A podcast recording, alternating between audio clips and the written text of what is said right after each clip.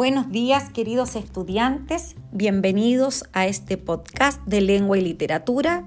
Soy tu profesora Olga Aguilera Vilches y nos encontramos hoy jueves 13 de agosto para dar inicio a la tercera edición de este portal en el que revisaremos la estructura interna del discurso público y cuáles son las estrategias de persuasión. Sabemos que todo texto tiene una organización interna en la que se puede distinguir introducción, desarrollo y conclusión. En los discursos públicos, estas partes reciben nombres especiales y poseen características específicas. La introducción o exordio se plantea el tema, se identifica los receptores y el contexto del discurso y el objetivo es captar el interés de la audiencia. Para ello se señala la importancia del tema.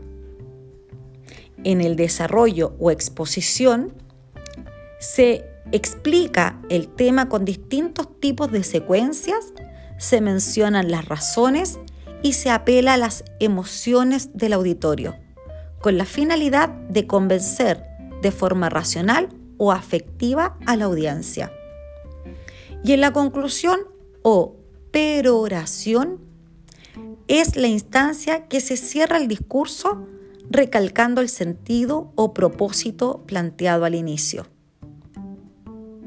Por otro lado, existen estrategias persuasivas, donde el emisor del discurso debe establecer con claridad su tesis, elaborar los argumentos y utiliza estas particularidades para llegar a la audiencia.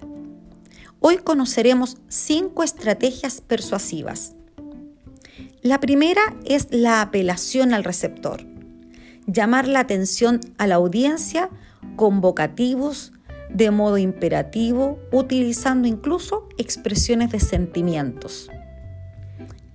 La segunda estrategia son las exhortaciones se incluyen anécdotas o metáforas que sirven para invitar, animar al oyente a participar de este discurso.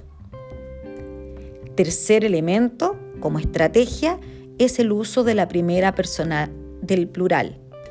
Utilizar la forma nosotros para generar cercanía e identificación con los receptores. La cuarta estrategia son preguntas retóricas. El emisor formula preguntas que no buscan ser respondidas, sino que sirven para llamar la atención sobre una situación real o posible. Y el último elemento o estrategia de persuasión es la repetición.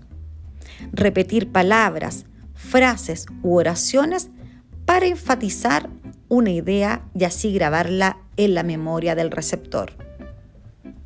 Debemos además considerar que en el discurso público existen elementos paraverbales como el ritmo, el tono de voz, los gestos, la kinésica, la postura, los movimientos del emisor cuando se presenta frente a la audiencia. En esta oportunidad el trabajo será identificar las estrategias de persuasión del discurso público emitido por Sor Teresa de Calcuta al recibir el Premio Nobel de la Paz en 1979.